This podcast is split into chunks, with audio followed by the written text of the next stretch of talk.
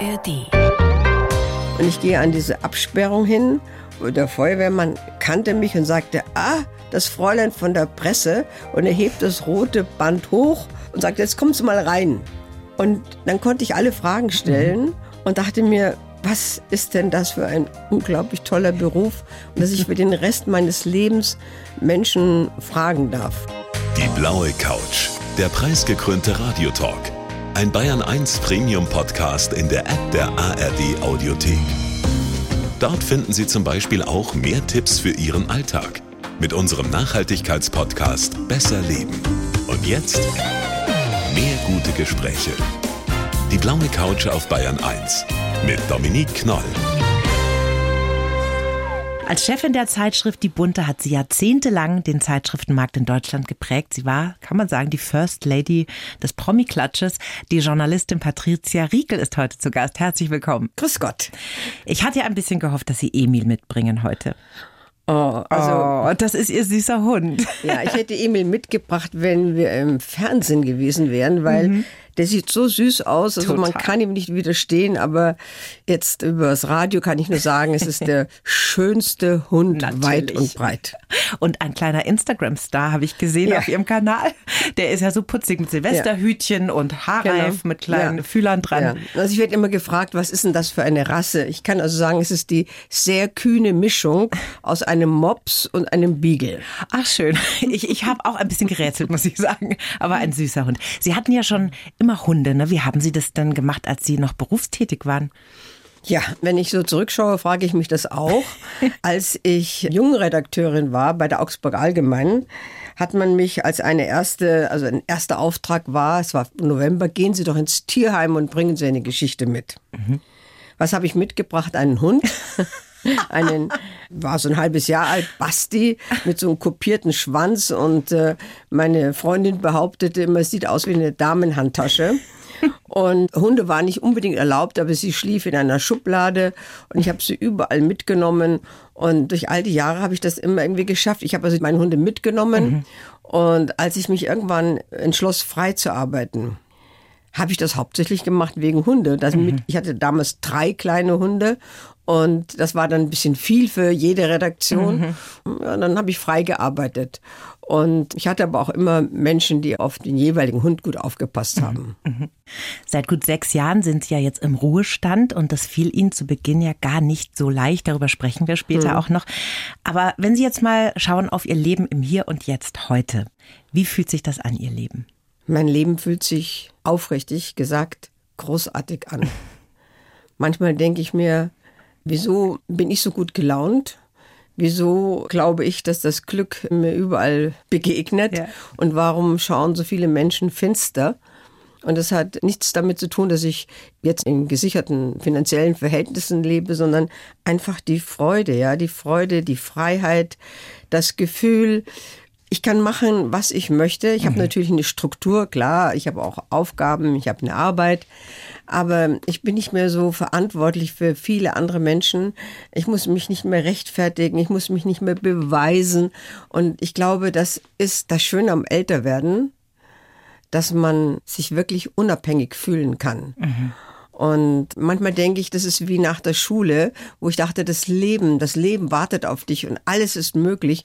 Und eigentlich habe ich ein ähnliches Gefühl jetzt auch, ja. Alles ist möglich. Schön. Ich, wenn ich verreisen möchte, kann ich verreisen. Wenn ich sage, ich treffe eine Freundin, dann treffe ich eine Freundin. Mhm. Wenn ich sage, ich gucke tagsüber Fernsehen, kann ich auch machen.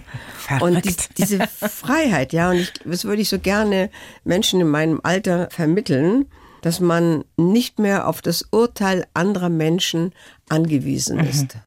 Bei Ihnen sind natürlich zwei wichtige Grundvoraussetzungen erfüllt. Sie haben selber schon gesagt, Sie sind finanziell in gesicherten Verhältnissen mhm. und Sie sind gesund. Ne? Das ist natürlich auch immer ganz wichtig. Ja, ja, Gesundheit spielt natürlich eine riesengroße Rolle. Aber ich glaube, die mentale Gesundheit ist wichtiger. Mhm. Also manchmal denke ich mir, was wäre, wenn du jetzt zum Arzt gehst und er sagt, Sie haben eine unheilbare Krankheit mhm. oder was, dann würde ich mir denken, hoffentlich nicht so viele Schmerzen, aber mein Leben war so schön, dass ich auch dankbar bin. Mhm. Natürlich, also gibt es schreckliche Krankheiten mit schrecklichen Schmerzen und da muss man tapfer sein. Ja. Ja, aber, aber Sie sehen blendend aus, Frau Riegel. Ich mache mir gar keine Sorgen um Sie. Ich glaube einfach, mir passiert nichts. Ich war noch nie richtig im Krankenhaus. Ich habe mir noch nie was gebrochen. Toll. Außer Schnupfen kenne ich eigentlich nichts. So soll das weitergehen.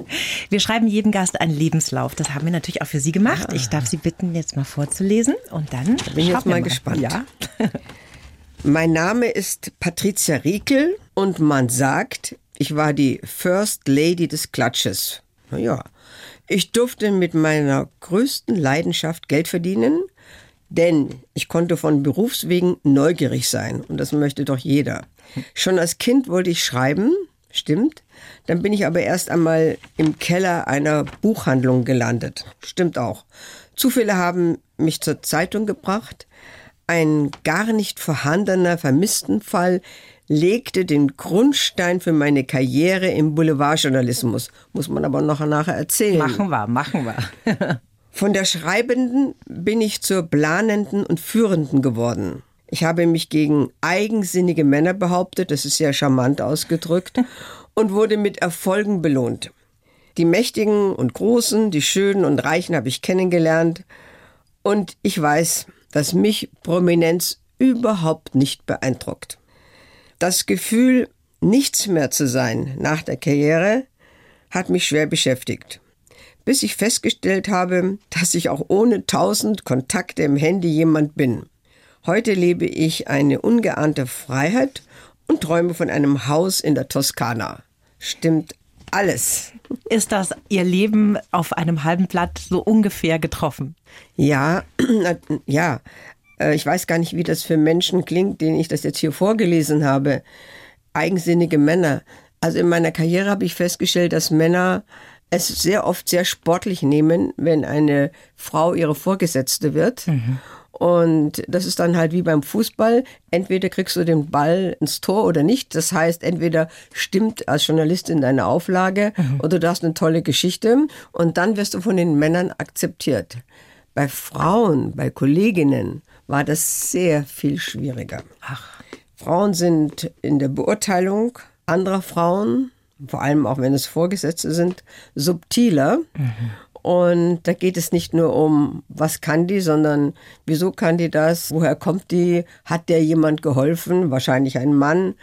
Und äh, wie führt die sich auf? Mhm. Und also der Umgang unter Frauen ist auf der einen Seite viel einfacher. Ich liebe es immer mit Frauen zusammenzuarbeiten, überhaupt mit Frauen zusammen zu sein. Aber in der Arbeitswelt, wenn eine Frau dich auf dem Kicker hat, mhm Gut, da muss man tapfer sein. Sie hatten ja ein sehr liebevolles Elternhaus. Ihre Mutter mhm. war Germanistin und später dann noch Konrektorin einer Mädchenrealschule. Mhm. Ihr Vater war Professor für Psychologie und Philosophie, hat auch Theaterstücke mhm. geschrieben, Drehbücher. War das schon eine frühe Inspiration für Sie, Ihren Vater bei der Arbeit zu erleben, selber auch mal zu schreiben? Ich habe natürlich meinen Vater sehr verehrt. Mhm. War sehr viel älter als meine Mutter.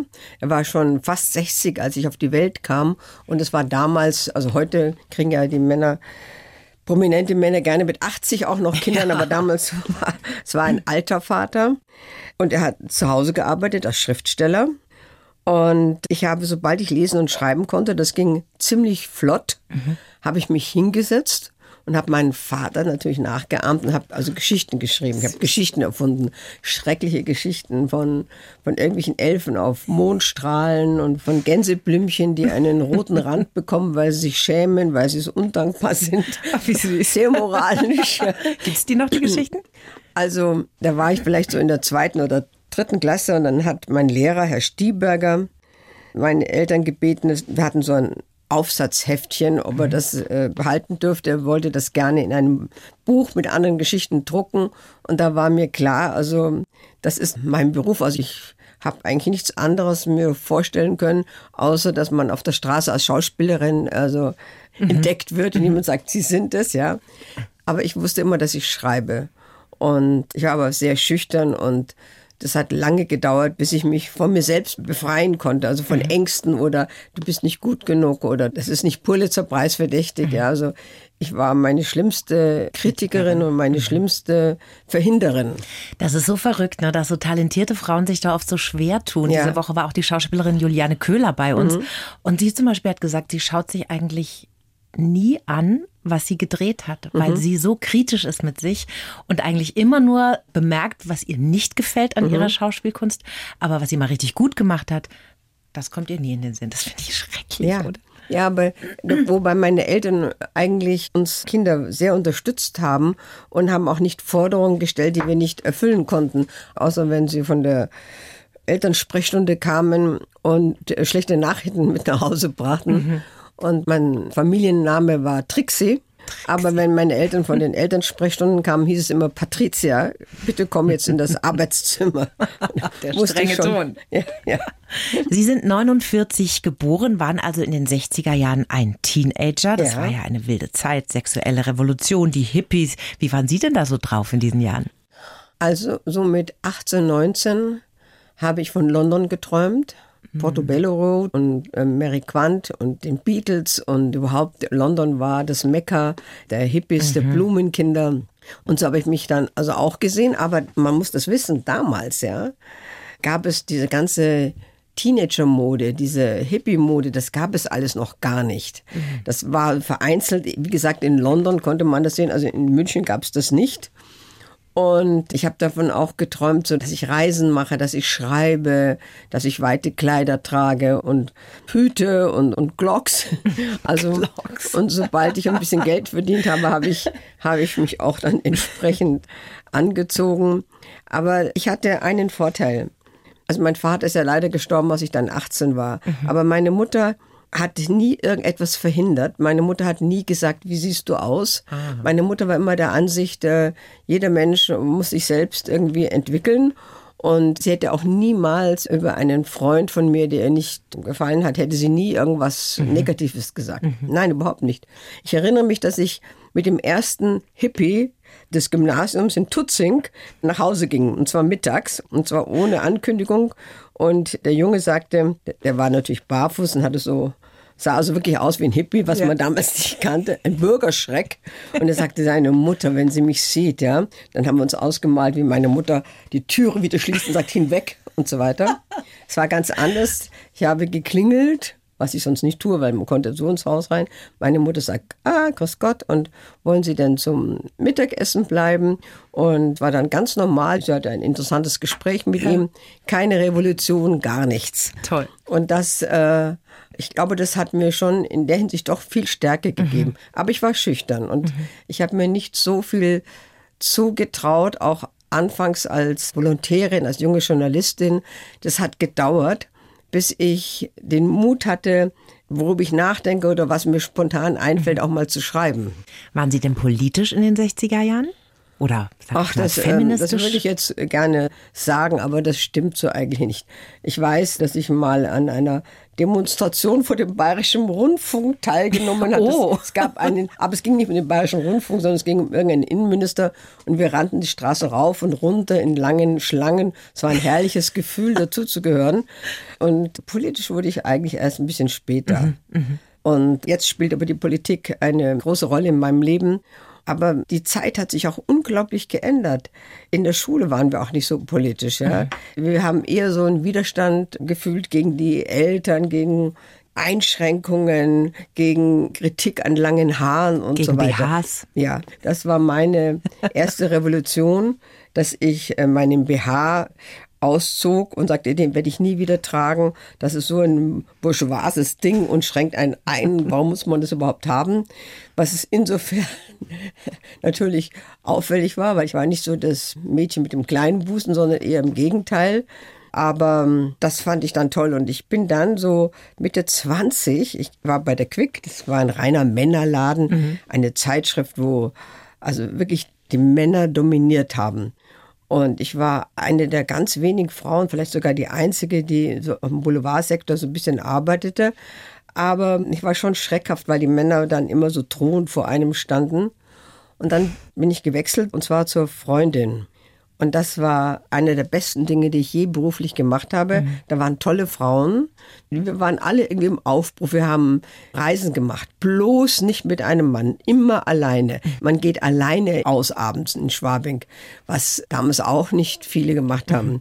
Natürlich, ich bin alleine in die Schwabinger Sieben gegangen. Das ist eine ich, Kultkneipe in Schwabing ja, gewesen, ne? Genau. Die Schwabinger Sieben. Ich, ich habe mir ein, auf dem Grauen Markt, weil das gab es noch nicht, so ein, ein Ticket gekauft äh, nach Indien und eines nach Indonesien und bin alleine gefahren. Natürlich ein bisschen bibbernd, aber ohne, es gab keine Kreditkarte. Ja, ja. Waren es, ganz andere Zeiten und da haben Sie sich total ja. emanzipiert dann im Kreis dieser Frauen. Toll. Und wir haben uns alle so wahnsinnig gut verstanden mhm. bei der Freundin.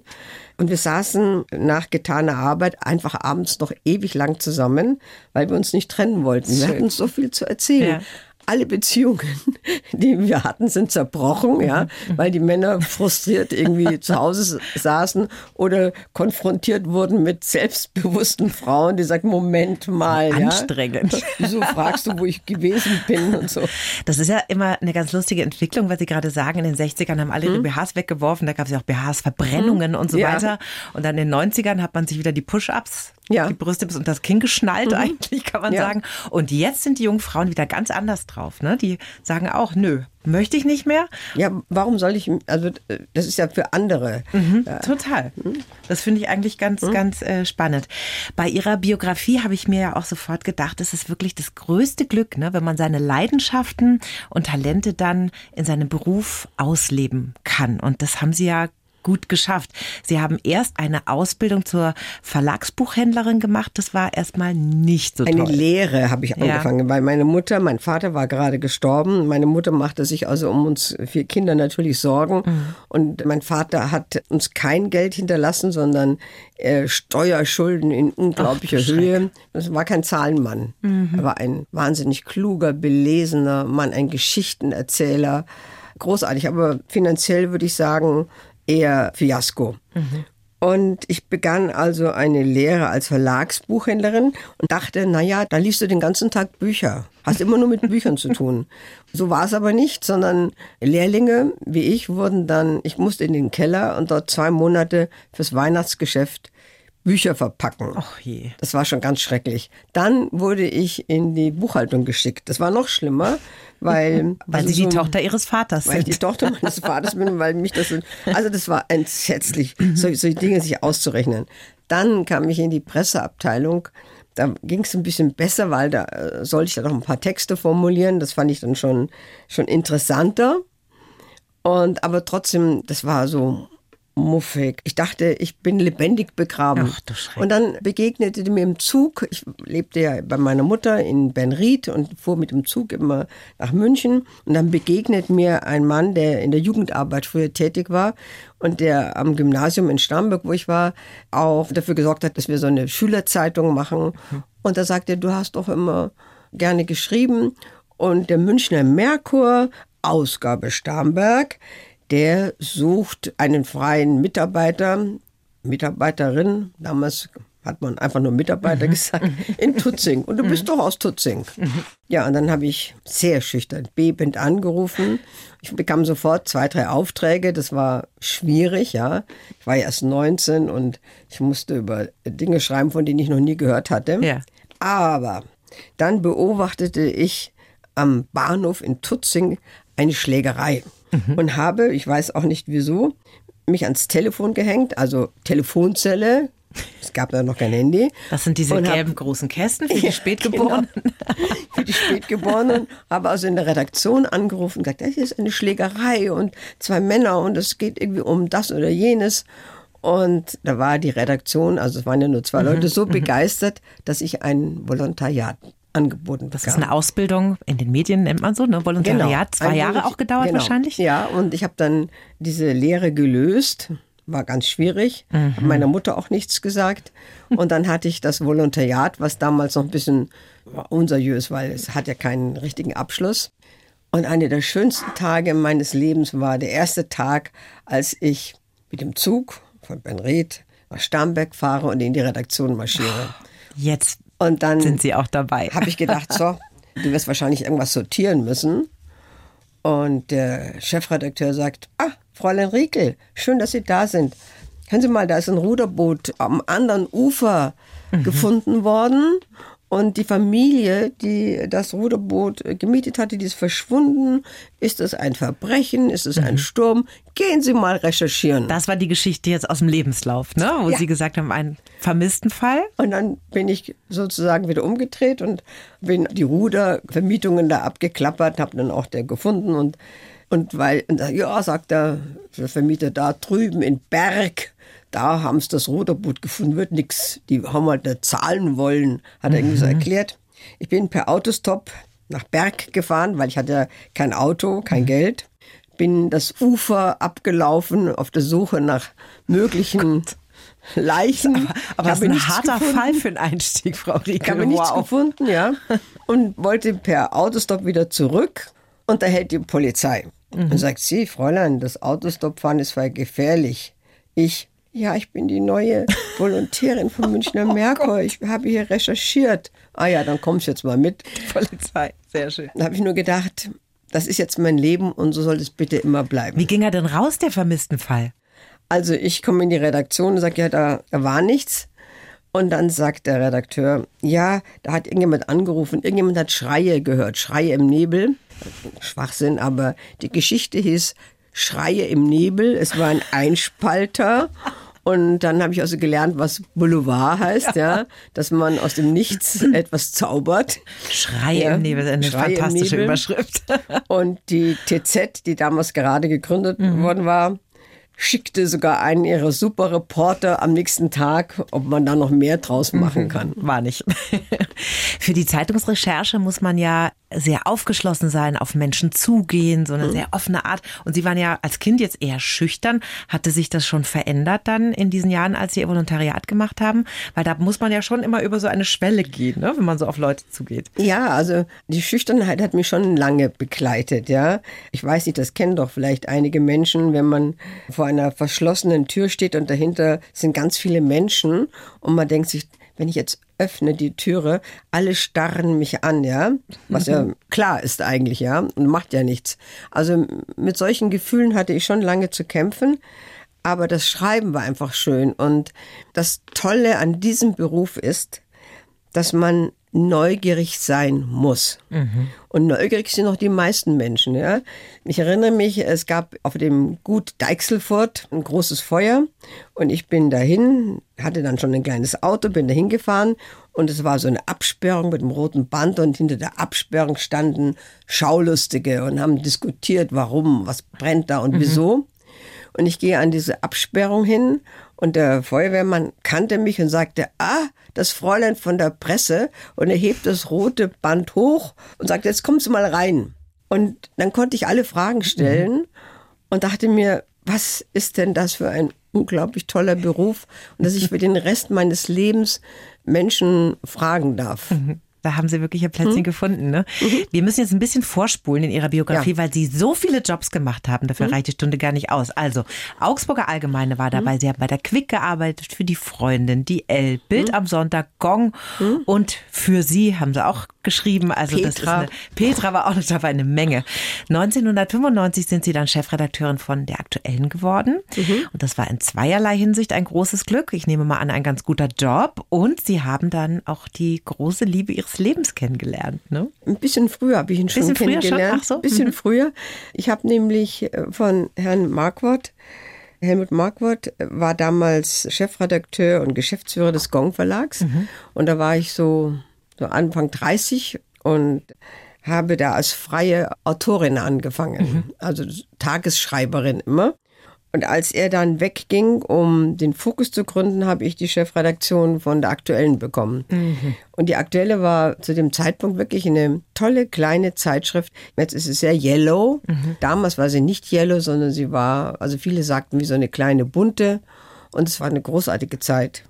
Ja, und dann wurde ich Chefredakteurin von der Aktuellen.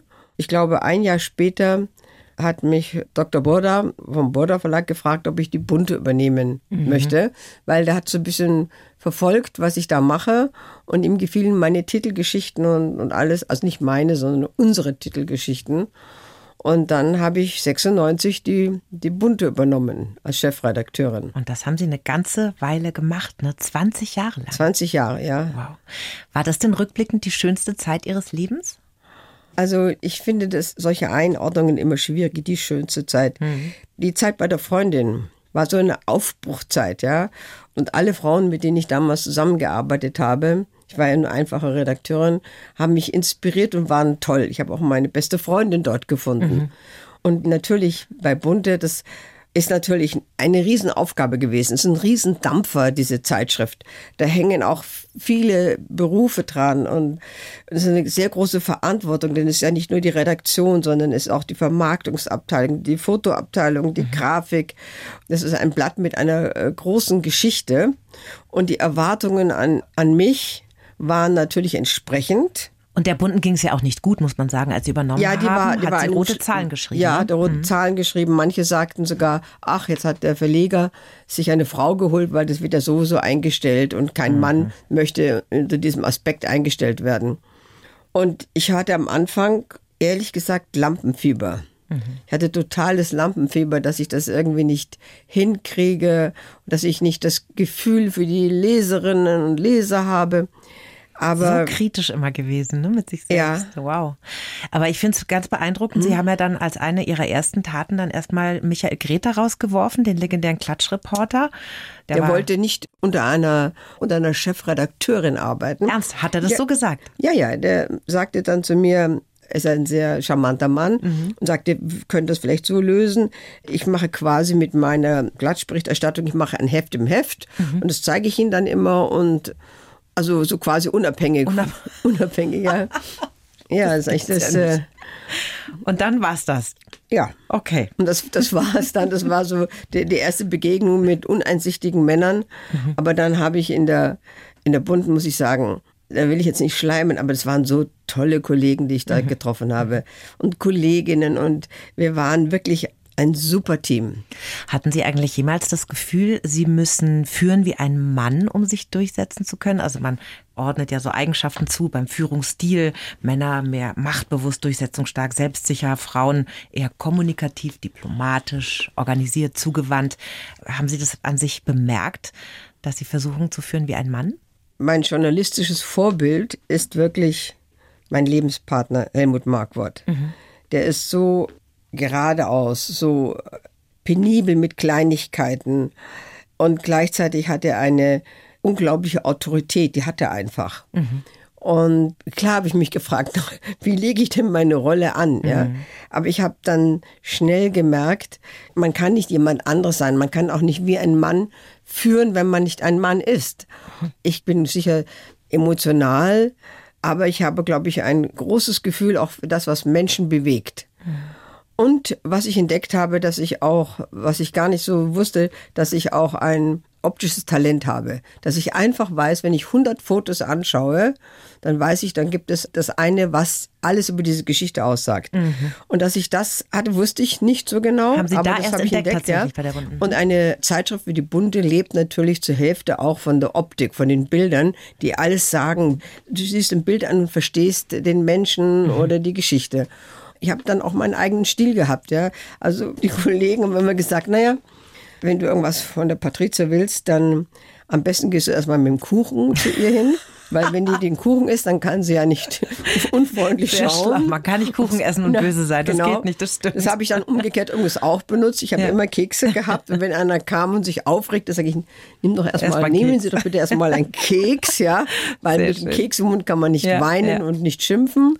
Ich glaube ja, ich habe mir zum ersten Mal die Bunte gekauft, als Gerhard Schröder auf dem Titel war und das haben Sie gemacht. Das war tatsächlich der erste Politiker? Ja, also die Berliner Tagesspiegel, eine, eine wirklich seriöse, tolle Zeitung, hat mal geschrieben in der Zeit, dass die Bunte das Leitmedium der Berliner Republik ist.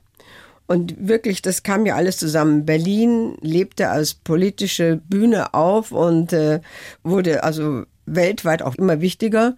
Und da kamen wir mit der Bunten und äh, haben die Politik auch wirklich von der menschlichen Seite betrachtet und beschrieben.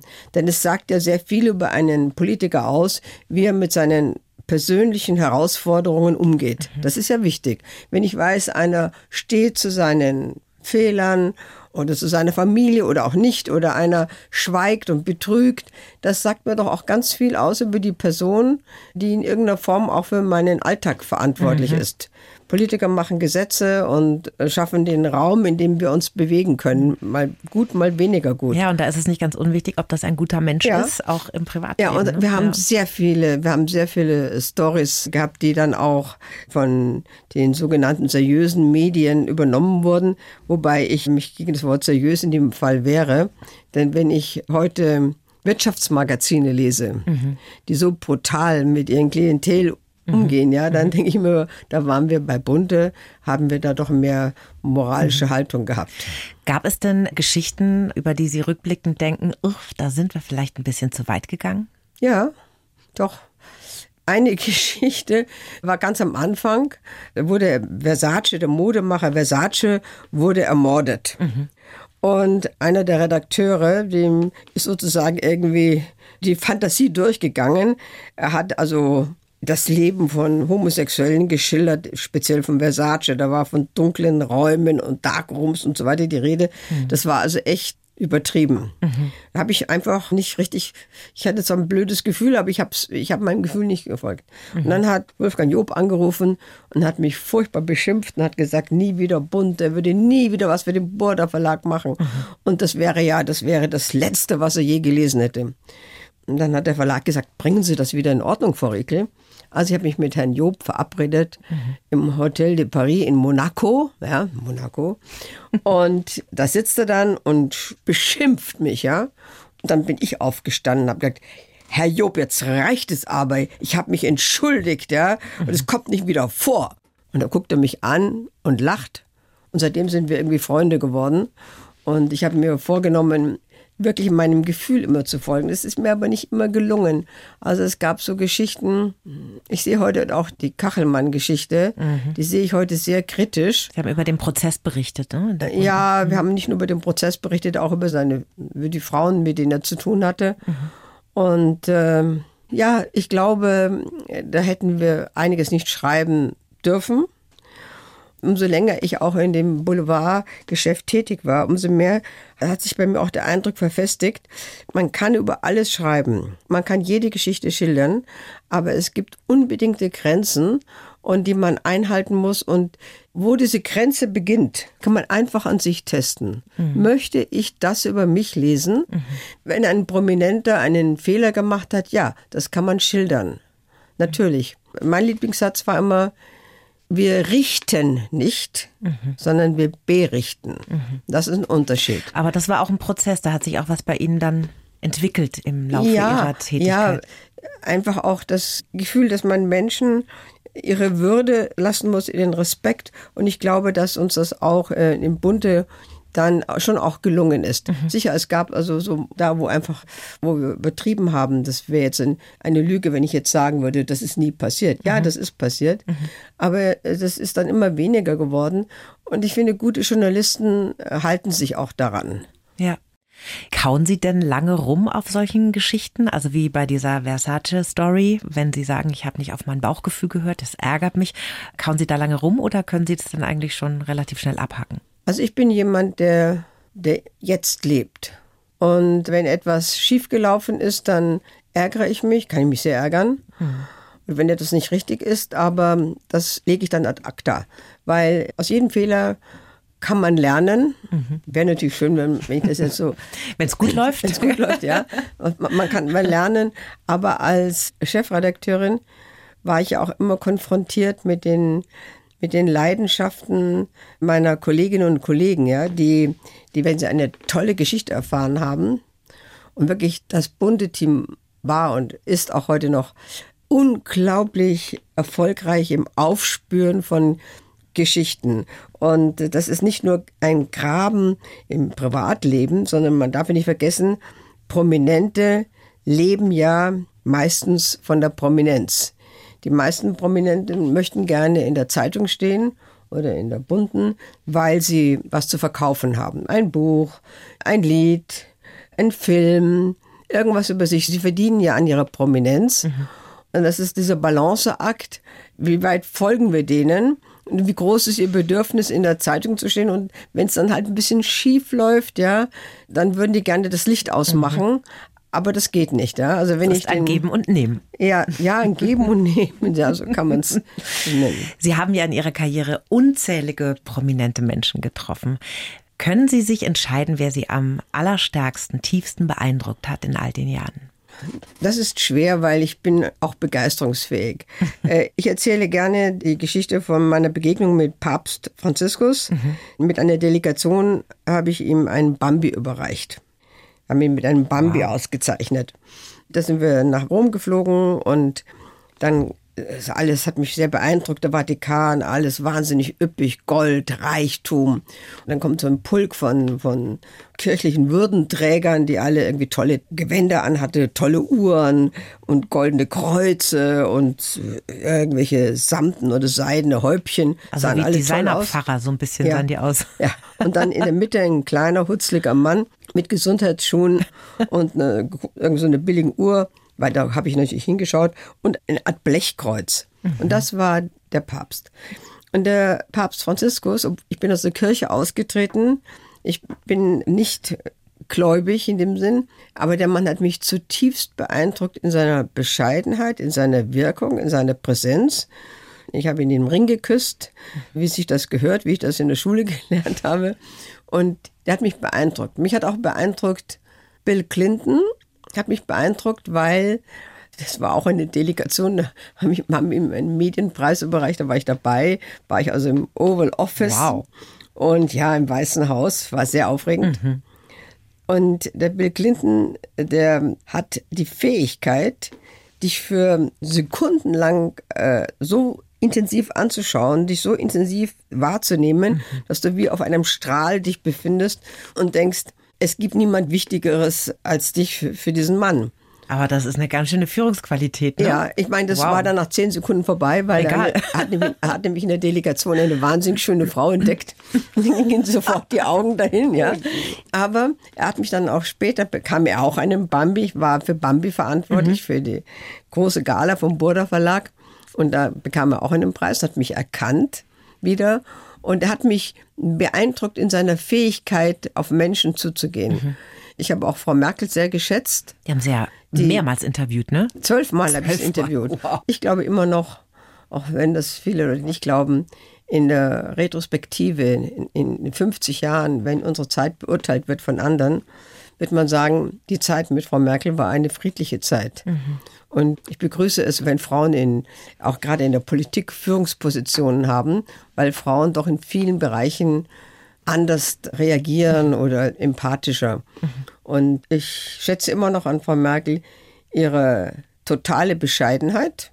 Die ist völlig unaufgeregt und uneitel. Ich weiß einmal, habe ich sie auf einem Fest getroffen und ich trug irgendeine Art Turban.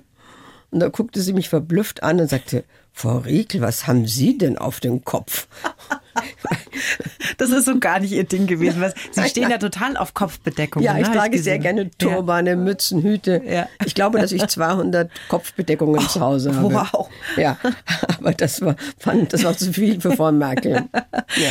Gab es denn in Ihrer Laufbahn auch mal Interviews, die so richtig in die Hose gegangen sind? Also ich hatte mal ein Interview mit einer Rockband. Ich sage jetzt nicht welches, auch schon total lange her. Da ist der Sänger nach der ersten Frage aufgestanden und gegangen. Ist Ihnen Ähnliches passiert, Frau Rieke? Also eine Person, bei der ich gescheitert bin, die aber nicht aufgestanden ist, aber ich behaupte einfach mal, weil ich Menschen liebe. Ich liebe einfach Menschen. Ich bin neugierig, ja. Ich spreche auch auf der Straße von den Menschen an und sage, was haben Sie für ein schönes Gewand an? Oder, ach, Sie lachen mich gerade so nett an. Also, falls mich irgendjemand auf der Straße trifft, mich kann man auch ansprechen. Mhm. Und deswegen habe ich viele Interviews auch ohne Probleme geführt. Aber die Frau von unserem Bundespräsident Wolf Bettina, mhm. da bin ich einfach gescheitert. Die Frau hat, eine, hat so einen Selbstschutz um sich aufgebaut. Das habe ich noch nie an einem anderen Menschen so wahrgenommen. Mhm. Und äh, bin ich ins Stottern gekommen. Ich bekam keinen Eindruck von ihr, ich bekam keinen Zugang. Das war ein ganz seltsames Gefühl. Mhm. Ja, das kann ich gut nachvollziehen. Also, weil mhm. das ist ja in unserem Gespräch mhm. jetzt auch so. Wir gucken uns an, wir merken, mhm. ah, wir kommen gut klar. Und das ist ja auch ganz wichtig, ne, wenn ja. man ein Gespräch führt. Ich, ich meine, ich habe wirklich viele Prominente getroffen und als Chefredakteurin hat man dann auch immer die Ehre, dass man neben den Ehrengast sitzt, mhm. was natürlich überhaupt nicht lustig ist, weil Ehrengäste sind meistens genervt, dass sie da, dass sie Teil einer Inszenierung sind, ja. Und dann sitzt auch noch die Chefredakteurin da. Ich erinnere mich an einen sehr langweiligen Abend mit Beckenbauer, Franz Beckenbauer. Ich weiß gar nicht mehr, welches Event das war, mhm. aber ich wurde neben ihm platziert und ich entspreche nicht so dem, dem Beuteschema vom Franz Beckenbauer. Ja. Und ich sitze neben ihm und sage, Grüß Gott. Und er. Mm, aber er wusste, wer Sie sind. Ja, ja, das ja, wusste er schon. Ja. Der war ja freundlich, aber ja, der wollte nicht reden. Mhm. Schauen wir mal, schauen wir mal, schauen wir mal. Dann habe ich ihn versucht, ihn über einen Fußballverein etwas zu fragen. Da hat er mir einen schmerzlichen Blick zugeworfen, weil ich das wahrscheinlich schon falsch formuliert hatte. Und da war nichts. Das war, also wir saßen zwei Ein Stunden stummer Abend. schweigend Ach, daneben. Und das ist oft passiert. Mhm, mh. Ist ja aber auch schwer, ne, wenn einer keine Lust hat und wenn man dann auch über das Thema nicht so gut Bescheid weiß über Fußball. Ja, also über Fußball. Ist eine große Herausforderung. Aber Ehrengäste haben es immer schwer. Ja. Man ist immer Teil der Inszenierung. Ja. Das Schreiben hat Sie ja nicht losgelassen. Sie haben, nachdem Sie in den Ruhestand gegangen sind, ein Buch geschrieben über dieses in den Ruhestand gehen. Mhm. Wer bin ich, wenn ich nichts mehr bin? Ich finde, das klingt so hart. Haben Sie das wirklich so empfunden? Nichts mehr zu sein? Ja, ich fand das amüsant, ich fand das gar nicht hart. Echt? Aber es ist doch, äh, wer bin ich, wenn ich nichts mehr bin? Das stimmt doch auch. In dem Moment, wo man seinen Job als Chefredakteurin aufgibt, ja, beendest du viele Kontakte, du beendest deine Rolle in der Öffentlichkeit, du bist nicht mehr wichtig für viele Menschen. Aber ja nur im Berufsleben. Ja, ne? privat. Sie sind ja Frau, äh, mein, mein, Freundin, Mutter. Ja, mein Privatleben ist ausgefüllt und ja. deswegen bin ich auch so, so gut gelaunt, ja, weil ich mhm. habe so viele tolle Freundinnen. Aber in dem Moment, wo du aufhörst zu arbeiten, also ich habe bis zum letzten Tag gearbeitet. Ich glaube, es war ein Donnerstag. Und am Freitag sitze ich zu Hause und kein Telefon klingelt. Das Telefon hat doch die letzten 20 Jahre ständig geklingelt und zwar ununterbrochen. Auch zu Hause? Ja, immer, weil mhm. ich, ich bin immer erreichbar. Das Telefon klingelt nicht. Normalerweise ist der Rhythmus der Woche so, dass man Freitag und Montag, also Freitag hat man sehr viel zu tun und Montag kann man dann nochmal die bunte, wird dann zugemacht mit Titel und mhm. so weiter. Und niemand wollte etwas von mir am Freitag. Und ich denke, jetzt kannst du lange schlafen. Und die Geräusche wurden plötzlich so intensiv. Eine Autotür, Kinder, die auf der Straße was sagen, Vögel, die zwitschern. Es war, glaube ich, Juli, glaube ich, war es. Und ich dachte mir, jetzt kannst du an den See fahren, weil du kannst jetzt an den See fahren. Aber gleichzeitig hatte ich diese Unruhe. Vielleicht passiert noch was, vielleicht braucht man mich noch. Und das hat mich lange begleitet. Mhm. Ich bin jetzt nicht in so ein seelisches Loch gefallen, wie man das bei vielen mhm. Karrieremenschen immer so vermutet.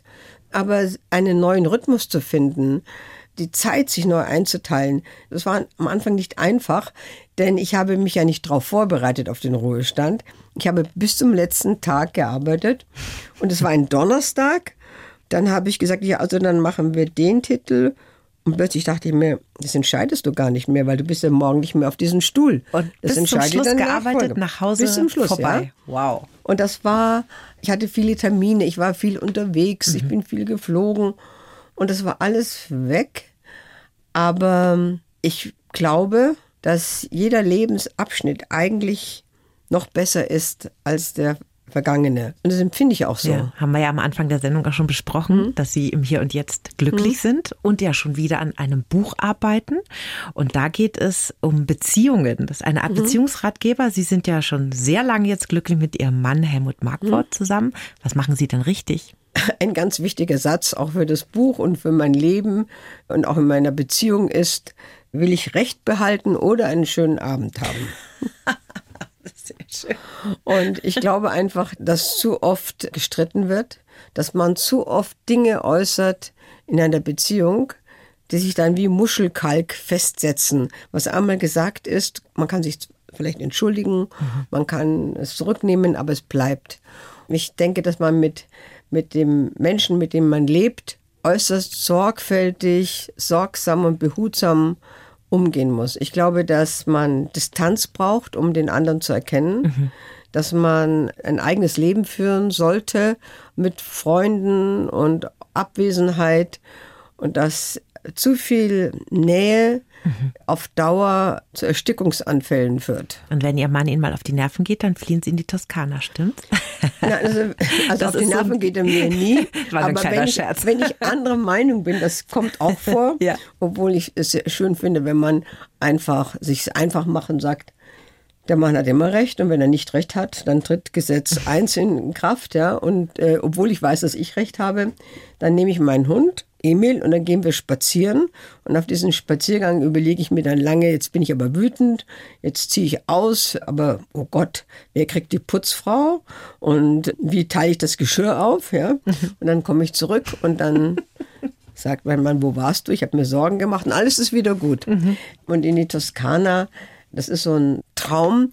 Viele Menschen waren ja in der Toskana. Ich war nie in der Toskana und habe das erst vor einem halben Jahr entdeckt. Ach. Natürlich kenne ich Italien, aber wie gesagt nicht die Toskana, aber die Luft, das Essen, die Menschen, der Blick aufs Meer, mhm. das alles verströmt eine Leichtigkeit, die Leichtigkeit des Seins. Mhm. Und da möchte ich gerne einen Platz haben. Mhm. Jetzt ist es so in meinem Alter, 74, 74,5, pflegen ja die Menschen aus dem Ausland wieder zurückzukommen nach Hause, weil sie den Ballast loswerden wollen. Mhm. Ich dagegen, ich dagegen lade mir gerade Immobilienlast auf vielleicht. Das ist der Plan dann mal ein Zuhause in der Toskana. Nein, nicht zu Hause. Nein, nein, nein, nein. Mein Zuhause ist München, München der Herzogpark. Mhm. Und der Stamberger See, wo ich aufgewachsen ja. bin. Das ist mein Zuhause. Aber kleine Fluchten sind ah, doch schön. Sehr schön. Kurze, schöne Fluchten mit Freundinnen. Ich glaube, dass es ganz wichtig im Leben ist, abgesehen von, dass man jemanden liebt und mit jemandem zusammenlebt, aber genauso wichtig ist Freundeskreis. Mhm. Und manche Leute sagen, ich finde keine Freunde. Man findet überall Freunde. Und man muss sich dann halt entscheiden, bin ich der Freund, der immer angerufen wird? Es gibt ja Menschen, die werden immer angerufen mhm. und eingeladen. Oder bin ich die Person, die anruft und einlädt? Ich glaube, dass man schon ein bisschen aktiv sein muss, wenn man Freunde haben möchte, mhm. dass man Freunden auch Freude bereitet und auch nicht nur telefoniert mal, sondern dass man sich auch trifft und was Gemeinsames unternimmt. Einfach das am Laufen hält zusammen. Ja, ne? ja ich, glaube, das, wichtig. ich glaube, das Alter ist schön, wenn man Freunde hat und vor allem, wenn man mit Freunden darüber reden kann, wie es früher war, weißt du noch, und diese eine Geschichte und und deswegen würde ich immer dafür plädieren, dass man sein Adressbuch anschaut und sagt, wen habe ich schon lange nicht mehr angerufen? Mhm. Ach, da war doch diese Freundin. Gott haben wir uns gut verstanden. Jetzt haben wir seit Jahren ist der Kontakt abgebrochen. Kann ich denn da anrufen? Das geht doch nicht. Die, die wird gleich wieder auflegen. Anrufen. Mhm. Anrufen und sagen, hallo, ich denke gerade an dich. Das wird so gut wie nie passieren, dass das Gegenüber dann sagt, was willst du eigentlich von Nein, mir? Nein, es kann natürlich sein, dass sie sagt, mhm. mit dir habe ich abgeschlossen. Ja. Oder die andere Stimme sagt, ach, das finde ich aber großartig. Frau Rieke, zum Schluss eine Frage, die ich hm? jedem Gast stelle. Hm? Was würden Sie im 20-jährigen Ich aus heutiger Sicht gerne sagen? Meinem 20-jährigen Ich, da würde ich diese Trixie dann sehen und dann würde ich sagen, hab einfach Mut, denk nicht so viel darüber nach, was andere über dich denken könnten. Das ist nämlich völlig unerheblich. Und wenn du an Kinder denkst, solltest du ein Kind bekommen. Nicht, äh, äh, ich habe das versäumt. Mhm. Das würde ich heute sagen. Ein Kind zu haben ist wirklich wahrscheinlich eine der großen Erfüllungen im Leben. Wenn man es nicht bekommt, ist nicht schlimm, aber sei mutig. Mhm. Und ich würde sagen, zu dem, meinem 20-jährigen Ich, sag noch viel öfters Nein. Wenn man es nur immer schon wüsste. Patricia Riekel, das war mir eine große Freude. Dankeschön. Mir hat es auch Spaß gemacht. Die Bayern 1 Premium Podcasts. Zu jeder Zeit, an jedem Ort. In der App der ARD Audiothek und auf bayern1.de. Bayern 1 gehört ins Leben.